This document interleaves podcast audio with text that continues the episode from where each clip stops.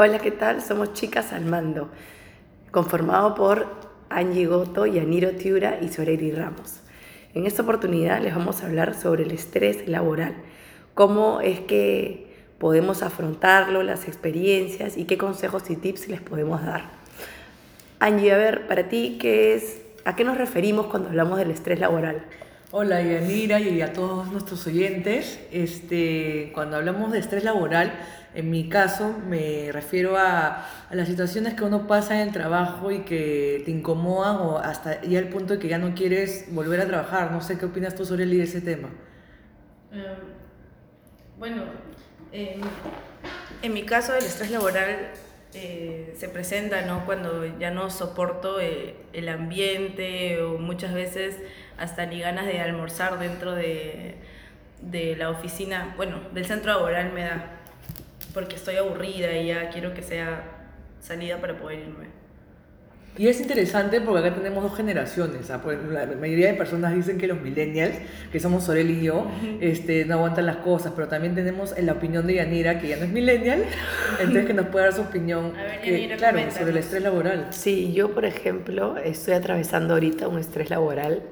Este, yo me encargo de hacer eventos, pero también de conseguir los clientes.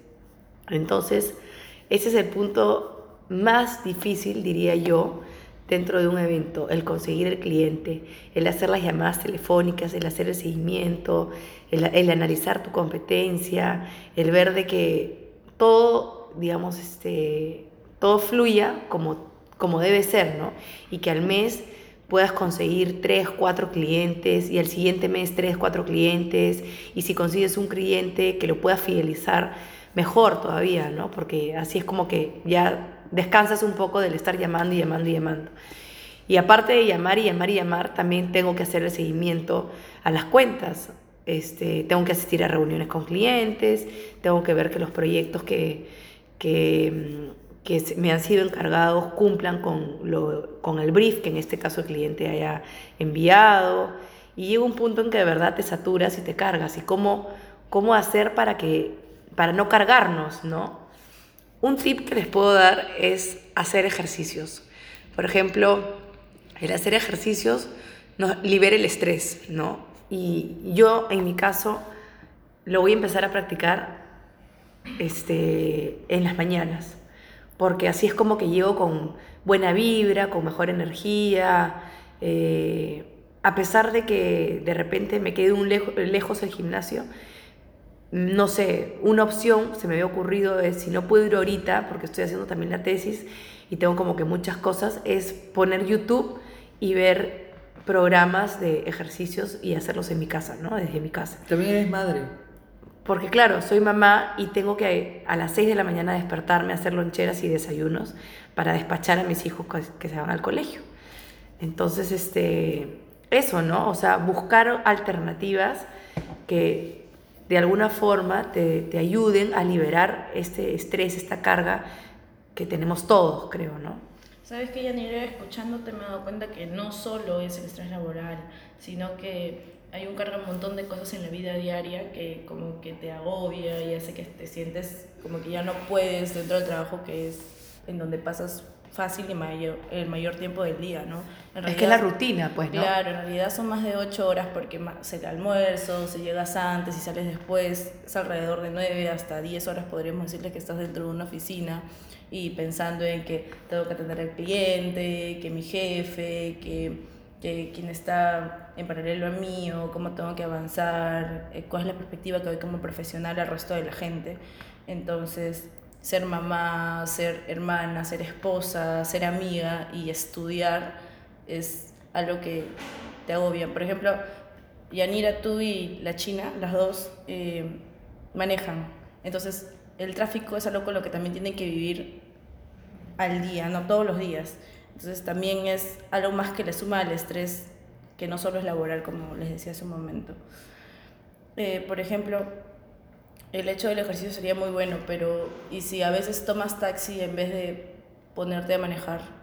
¿No creen que también sería otra mejor salida? Porque el tráfico te agobia, que estás, que el hombre que maneja mal o alguien... Que o de repente caminar en el parque, ¿no? O caminar en el parque un rato para que te despejes, no necesariamente no estar eh, quizá los fines de semana, en vez de almorzar en casa, salir al parque a almorzar o... Un picnic. Un picnic o irme a la playa con mis hijos, no sé. Ya, pero los, los temas adelante, pues. Ay, ay, Ahorita Este, enfoquemos a lo que me lo que dices es interesante porque yo en verdad lo que yo siempre pensé era que el estrés es por uno mismo, pero a veces eh, el mismo capaz la misma el mismo trabajo, los mismos jefes no son conscientes de la importancia emocional que puede tener el empleado. O sea, no te, tú, tú cumples tus ocho horas que deberías de cumplir, que por ley es ocho horas, pero te están escribiendo fuera del horario, no te felicita, este, te presionan para que consigas clientes, eh, no te ponen como- no, no, no te hacen sentir como con ganas de seguir, ¿no? No te hacen, entonces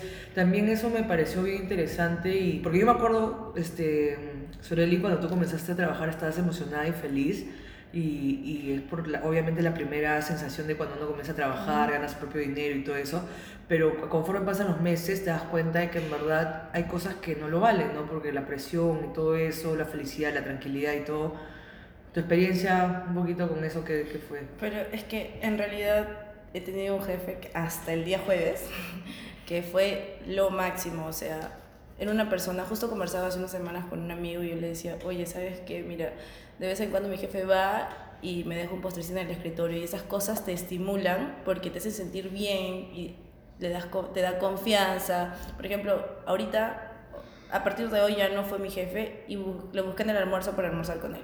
O sea, y nos ponemos a conversar no del trabajo, sino de su nieta, de cómo me fue el fin de semana que viajé y cosas así como que nos despejamos, ¿no? Entonces, súper chévere eh, también es tener un buen compañero de trabajo porque como que apar- aparte de que tienen que ser dupla para trabajar bien, son dupla en la vida diaria y se llevan bien y eso ayuda más al desempeño laboral, ¿no? Y también ayuda a tu estabilidad emocional dentro de la oficina, porque sabes que cuentas con alguien que te va a apoyar, a pesar de que a veces, no sé, la friegues sin un número o, o le mandes mal el, el mail a un cliente. Oye, entonces, ¿y, y qué hay con estas cosas de comunicación interna que a veces se trabajan en las empresas? No, el endomarketing. Para mejorar la, la relación entre los empleados. Ajá. Mm, A veces yo creo que funciona y otras veces lo ven como que, o sea, otra vez lo mismo. Yo siento que no lo hacen mucho. ¿ah? En mi caso, que yo, eh, yo, yo, este, he trabajado un año casi en una oficina, en una agencia, muy poco nos, nos hacían este tipo de comunicación interna Sí.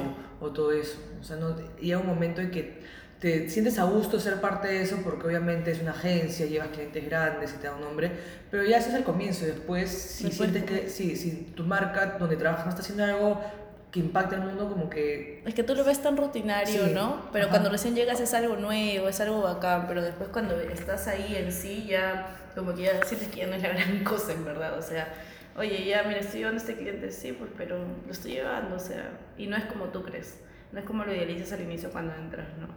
Pero es cuestión de perspectiva, porque alguien que está afuera sí lo ve como tú lo viste al inicio. En realidad es la constancia y como que eso hace que se vuelva aburrido y todo el trabajo en sí. Pero yo también creo que es porque, yo, o sea, a lo mismo. No, no es que uno también tiene que ser disciplinado y entender que no siempre las cosas van a ser bonitas y que el trabajo no siempre va a ser perfecto y va a haber momentos difíciles, pero siento que, si bien es cierto, nuestra generación ya no es tan disciplinada como antes, igual hay casos en que no es por esa falta de disciplina el estrés laboral, sino por el mismo hecho que las empresas, los jefes, la situación sobreexplota a las personas y nosotros somos personas que ya no estamos tolerando ese tipo de maltrato, por así decirlo. Entonces somos más susceptibles al estrés, somos más susceptibles a mostrarlo.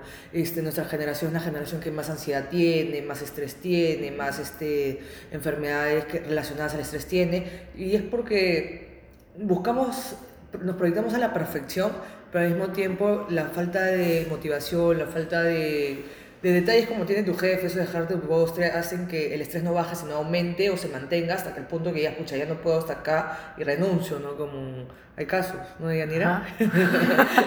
Sí. Jenny, coméntanos Sí. un poco de, de qué fue lo que pasó exactamente, o sea, no a- de lo que tú nos puedas comentar, ¿no?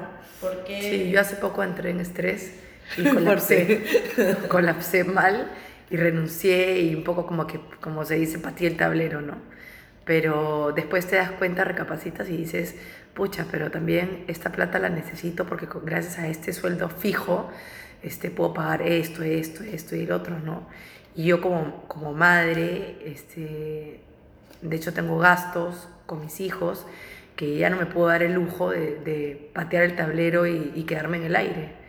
O sea, tengo que pensar también en, en- en estas cosas que, que pago mensualmente, que son de ellos en este caso, y, y darle nomás, ¿no? O sea, hasta que se me presente una oportunidad que realmente sea interesante para mí y que diga, pucha, sí, o sea, doy un paso al costado y muchas gracias, ¿no? ¿Y te arrepientes? No, de lo que he hecho ahorita no me arrepiento. Pues está bien. Eh, Pero eso también justo un- lo que conversamos, porque Yanira es mi, mi chofer. Es- conversamos en el camino, este, a veces es más complicado cuando tus decisiones dependen de otras personas, ¿no? Porque claro, Sí. Yanira es mamá, este, Nuria está pagando, unos- o sea, está viendo el tema de su tesis, el tema de sus hijos, tiene otras responsabilidades. Entonces, es un momento en que ya solamente tienes que aceptar el estrés y, y pensar en tips que, que Deyanira nos decía en un comienzo para, para tratar de que el estrés no supere tu vida diaria, tu, tu, tu día, tu, tu día a día, ¿no? Entonces, este, a mí me parece... Es que uno, uno creo que cuando hasta no estar en la situación no puede decir déjalo, como no es tan fácil, ¿no? No es Porque, tan fácil. claro, este, Soriel y yo somos más chivolas, no tenemos tantas responsabilidades como Exacto, ella. Tanta carga Sí. comparación de Yanira. Ajá, pero este, igual también tenemos que, o sea, pensar que es, un, es parte de nuestro futuro, o sea, sería más fácil para nosotros mandar todo la, al tacho, pero igual no es tan fácil decirlo, puche, que dejar que fluya y que nadie influya, no, hay veces que uno tiene que aceptar lo que le toca, en este caso Yanir así, pues ahorita capaz no está en el trabajo que ya le gustaría tener, pero también tiene responsabilidades y lo tienen que aceptar. Claro, pero aún así tenemos que aguantarnos siendo tan, tan jóvenes. Por ejemplo, cuando querías renunciar a la agencia, ¿te acuerdas que te dije, China, aguántate, termine el año, que luego cuando quieras presentarte a otro lugar, miren, tengo tanto tiempo ya y no lo corté tan pronto, en realidad eso te es útil. Te es muy, muy útil porque la constancia y la perseverancia eh, hacen que el resto de la gente pueda hacer cosas de ti, ¿no? Creo que es momento de hablar un poco de, de los tips que nos daríamos el uno al otro para poder superar este momento de frustración y estrés dentro de los trabajos. Creo que está de con un poco de gripe por el estrés laboral. Yo creo que de hecho hacer ejercicios. En mi caso me funciona, lo he dejado y lo voy a retomar. Yo, por ejemplo, lo que hago a diario, bueno, sí, a diario es salgo a caminar, en, en- tengo dos horas de refrigerio, entonces salgo a caminar mínimo 15 minutos. Otros días me voy a comer un postre con una amiga del trabajo o me voy al centro comercial que está cerquísima, a 8 minutos caminando, y nos ponemos a hablar de la vida y me olvido de la agencia. En mi caso, este, por más que soy independiente ahora, igual tengo estrés laboral, pero el ser independiente me permite tener otras formas de desestrés. Por ejemplo, cuando estoy estresada, este, saco a mis perros a pasear, pero me relaja estar con mis perros y salir al parque a caminar y todo eso. Y lo mismo que Yanira, pero con mis perros. No sé, mis perros me dan como ese, son mi terapia. Entonces, eso yo creo que una buena alimentación también, una buena alimentación, porque a veces uno se, cuando está con estrés, le da ansiedad, come grasas, te sientes mal, también lo- la grasa, los carbohidratos te hacen sentir pesados y todo es un tema nutricional. Entonces, este, a veces sí, también cuidar la alimentación, eh, conversar, de hecho, yo creo que, yo creo que un- una terapia, Conversar Conversar te descarga, sí, claro. conversar también con un vaso de vino, una chela. Conversar te descarga. Sí. Por ejemplo, lo que yo hago también es los fines de semana desconectarme. Como viajo, ustedes saben que viajo, entonces... A cañete, ah, no piensen que... eh, me descon o sea, voy a Cañete y como que solo tengo el WhatsApp y no me siento frente a una computadora, porque cuando me quedo en Lima sí tengo que estar frente a mi laptop haciendo cualquier cosa, pero allá la verdad es que la vida no es tan agitada como que en Lima, ¿no? Entonces como que el día sí tiene las 24 horas, sino que en Lima que todo es trabajo de IPP y, y allá como que me alcanza tiempo para irme a un lado, a otro, que me voy a comer fuera o estoy dándome en la casa o cualquier otra cosa, entonces me olvido totalmente del trabajo, de mis responsabilidades y el desconectarme, de verdad que llega viernes 7 de la noche, lo primero que hago es tomar mi carro e irme porque no aguanto, no aguanto más. y- A pesar que es tres horas de viaje casi. hasta más, porque Además, es, yo también he ido. Sí, es una hora hasta el paradero de los buses y de ahí son dos horas, entonces tres, una hora, hora y media. y hasta que llegue a mi casa estoy llegando de 7 a 11 y media viajo más o menos, es un montón. Pero te desestresa porque como que ya no estás acá y no estás tan cerca de la atención laboral, de la oficina y, y no estás que en Lima para cualquier lugar es mínimo media hora. En cambio ya son 10, 15 minutos. Es importante eso es conectarse, es un buen tip porque sobre todo nosotros, eh, o sea, somos muy de celular, WhatsApp, todo Estar, eso. estar ahí, ¿no? Sí. Pendientes de las redes de O a veces los fines de semana también funciona irte, como dice sobre ella se va de viaje chincha. A pero- Cañete. a pero irte, no sé, a CNI, a Chosica. Claro, un viaje Por ejemplo, yo con corto. mis hijos hago eso Ah, por y me ejemplo, funciona súper bien. Cuando me quedaba en Lima, cuando estuvimos con lo de la campaña final, lo que hacía, me quedé como cerca de un mes, pero los fines de semana cogía mis cosas y con mi prima, con la mayor, nos íbamos a ver museos. Y me relajaba así todo un sábado, ver museos y, y o irnos a un parque, estar conversando, caminar en el mall. Entonces, eh, esa idea como que no estar en la casa pensando en que organizarme para la semana, eso también como que Sí, te libera un poco, porque no estás con la atención, como que es la vibra también del lugar en donde estás, ¿no? Sí, es Sí, verdad. Eso, eso es muy Sí. importante, porque en la casa dices, pucha, no, tengo que pensar que voy a cocinar lunes en la mañana, que voy a tomar desayuno. Al día siguiente, ¿qué o le voy tengo a que hacer? alistar mi ropa, o que, que Eh, tengo cuando que no estás haciendo, no- o sea, cuando este, estás en tu casa, estás en un lugar pensando, piensas siempre en el trabajo.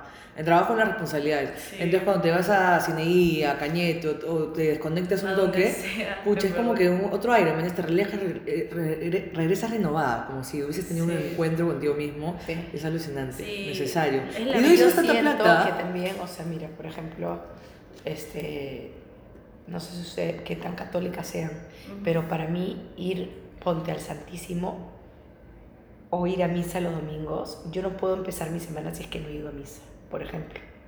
Es como que no, no arranco. Y, y si no voy a misa por ABC un domingo, tengo que ir como sea a un Santísimo da una tranquilidad. y buscar esa paz. O sea, a veces me he sabido quedar dos horas sentada en un Santísimo mirando el Santísimo. Dos horas. Mirando la nada. Y hablando y pensando y hablándole a Dios y cosas así. Y a mí eso me da paz. Es que literal el conversar con el Todopoderoso como que también te descarga. No Sí. es como que estamos hablando ahorita y nos descarga como que ya botemos esa, Sí. esa tensión que tenemos y estamos agobiadas y ya basta. Entonces te reconforta, es reconfortante y la oración es, eh, es algo que te fortalece, Te el alma y el fortalece. espíritu, entonces eso te ayuda bastante. Exacto. Es un alimento en realidad. Es como que tenemos que comer todos los días, tenemos que rezar, conversar con Él todos los días. Sí. Eso Por sí. más que, o sea, Sí, por más que terminas muerta de cansancio, pero es, para mí es, o sea, tengo que rezar antes de acostarme. Y a la hora que me despierto, rezo al momento que me despierto.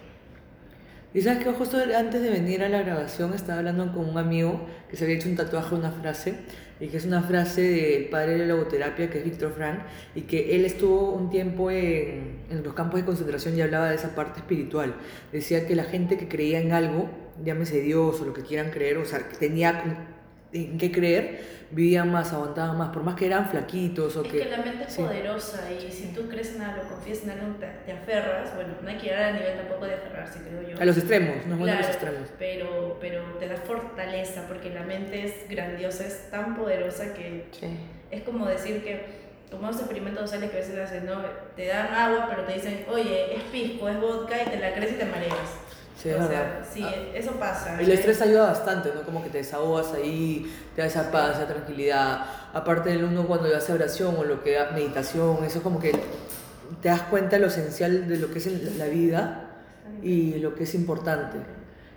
Este, bueno, entonces en conclusión, este, Desconectarte, ajá, conversar con ejercicio. alguien más, hacer ejercicio. medita o oración Medita, o lo que quieras hacer que te ayude a centrarte y a tener esa paz y esa tranquilidad. Y principal, si ves a alguien de tu entorno estresado en la oficina en el trabajo, Invítale un café. invítale un café, un postrecito, Sí. Y déjalo hablar. a caminar en Déjalo el almuerzo, sí. déjalo hablar. que Sí, porque nosotros en un momento vamos a ser jefes, vamos a ser dueños de una empresa. No solo hay que pensar en nosotros, sino también en nuestros compañeros, ¿no? De cómo se sienten a veces, porque la verdad que a veces Bueno, Sí. chicas, fue un gusto. Estas chicas al mando. Nos vemos la próxima semana con un nuevo tema. Muchas gracias. Chao.